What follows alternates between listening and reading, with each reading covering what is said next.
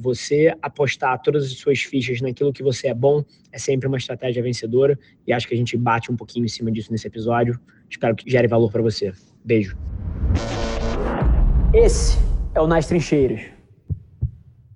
A discussão de marca é uma discussão muito importante quando a gente contextualiza como é que isso no fim do dia move ponteiro e esse desafio que você colocou sobre o awareness, né, com orçamento limitado, para mim, você vai sempre precisar jogar um jogo onde você pode ser o melhor. Se você tentar jogar o jogo da mídia não tendo o dinheiro do cara que está do seu lado, você vai apanhar. Hands down, acabou. Mas eu acho que a maioria das oportunidades, eu tenho falado muito isso com os detentores de grandes orçamentos. Estava num call agora com uma das maiores empresas de varejo do Brasil e estava falando isso há 15 minutos atrás, tá? Que é assim: se esse cara pegasse os 150 milhões de mídia que ele investe por ano para fazer barulho e para gerar uma comunicação, porra, ampla e que, e que traga essa lembrança de marca.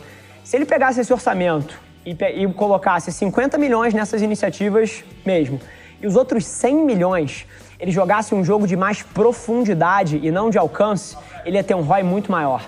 Então, assim, eu acho que a grande provocação aqui para quem não tem grandes orçamentos vai ser sempre fazer centavos valerem por milhões. E na hora que você pensa isso, você entende num primeiro momento que você não pode jogar o jogo que todo mundo joga, mas que você tem uma oportunidade de ser muito diferente. E aí, eu gosto muito de CM. E assim, porra, ah, CM, beleza, cara, é uma coisa que já tá há 10 anos aí, mas porra, ninguém faz isso direito, cara. A gente tem uma cabeça aqui dentro muito avançada em termos de CM. É engraçado, né? A maioria das pessoas tem o filme publicitário como o epicentro e tudo escorre disso. A gente tem o oposto. Uh, assim, a gente vai fazer uma campanha para uma das maiores marcas de varejo de vestuário do Brasil agora. E, e assim, o CM é a base, a gente já está fazendo isso há algum tempo, coletando dados e entendendo conversa. A campanha nasce a partir dos insights que vieram do CM e dos dados e a gente entende qual é a conversa que vale a pena amplificar. Então, assim, a gente tem bastante profundidade porque a gente opera essa pirâmide inversa aqui. O filme não é o centro, o filme é uma consequência de todas as conversas que já estão acontecendo e funcionando. Então, acho que por isso que a gente tem bastante clareza nisso. Pô, me mostra uma marca que faz um CM de mar aberto, cavando oportunidade e que opera isso como com uma cabeça de quase que CRM ali e de, e de construir relacionamentos mais profundos. 90% das marcas, principalmente de produto de consumo, cara, estão querendo mover ponteiro de topo de funil de awareness, estão querendo aí 700 milhões de impressões de uma campanha ao invés de estar tá focando em profundidade. E não estou falando que isso é errado, tá? Eu acho que várias das marcas que têm esse poder de fogo podem fazer isso. E aí, maravilha, se você pode, joga o jogo. É curioso o quanto na minha marca própria eu sempre me neguei a ter um CM, porque eu achava absolutamente fundamental, enquanto eu conseguia encontrar tempo para fazer isso, eu observar todos os data points que estavam tendo ali eu responder às pessoas, porque eu via a quantidade de valor que vinha daqueles relacionamentos, de insights que vinham dali. E é óbvio que a minha marca é um microcosmo. Porra, a Ambev não consegue ter o presidente da Ambev lendo o community management para entender e pegar um pulso do que as pessoas estão achando e como é que elas estão se relacionando. Mas eu sempre vi um valor tremendo em eu fazer isso com a minha própria mão por conta dos insights e por conta de uma tese que é: eu acho que em 2020 comunicação e construção de marca é muito mais sobre profundidade do que sobre alcance. Saia dessa semana com uma coisa na cabeça. Mas se você não pode, existe uma oportunidade tremenda de você parar de jogar o jogo do alcance e começar a jogar o jogo da profundidade.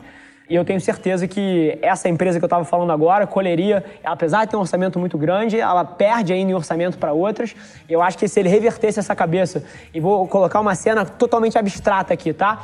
Mas investisse 100 milhões de reais montando um war room de 200 pessoas que só fazem mar aberto e só movem conversa na internet, esse cara ia ter um ROI maior do que todos os competidores que têm o dobro da verba dele. Acho que essa é só a proxy aqui para estimular uma linha de raciocínio. É claro que é um exagero, mas eu acho que eu fiz um ponto. Acho que essa é um pouco a ideia. E acho que assim, a Ambev tem muito disso, por ser uma empresa ágil e que não tem tanto medo assim de, de experimentar uma coisa ou outra. Acho que vocês deram aula aí de Story Doom. Eu, pô, os projetos que vocês têm nesse período do Covid são brilhantes admiráveis e, e acho que tem uma linha aí muito interessante, mas no fim do dia, cara, a minha opinião não vale de nada. O que tem valor tremendo são os dados. E aí, assim, hoje em dia você tem ferramentas, eu sei que vocês usam várias delas aí, pra, cara, pra entender a formação de opinião, se aquilo foi positivo e se foi negativo. Mas a cabeça que eu acho que a gente precisa ter sempre é a cabeça de teste, né?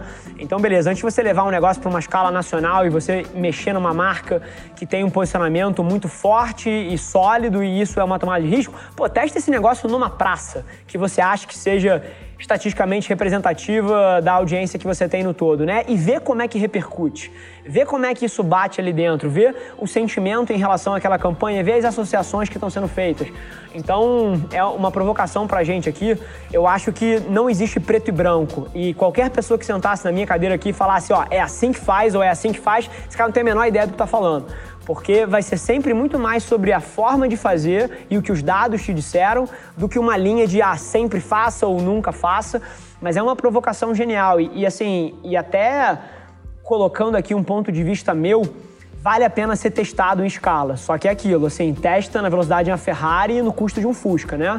Porque são marcas, às vezes, lendárias aí, que têm territórios super sólidos e posicionamentos importantes e não dá para apostar a sua casa no poker, né? Você aposta alguma coisa que permita você se recuperar de um erro. Então acho que essa é um pouco a minha visão sobre isso, mas é sempre olhar os dados, cara. Foda-se a minha opinião, foda-se a opinião da pessoa que trouxe a campanha. Cara, vamos olhar as menções de marca, vamos olhar o sentimento em relação àquela hashtag ou a forma que identificou de mensurar aquilo ali, a associação que está criando. Isso é tudo que a gente precisa para começar a clarificar alguns desses debates num mundo onde conteúdo é tão abundante quanto tem por aí, onde toda marca quer fazer barulho, quer construir audiência e, pô, o aumento da exposição de todos os formatos tem sido tão drástico, você pode ter certeza absoluta que vai vencer profundidade e não alcance. Então, em tudo que você vai fazer no teu negócio, seja de campanhas publicitárias, seja uma estratégia de content always on, always beta, ou seja, iniciativas assim do teu negócio em si,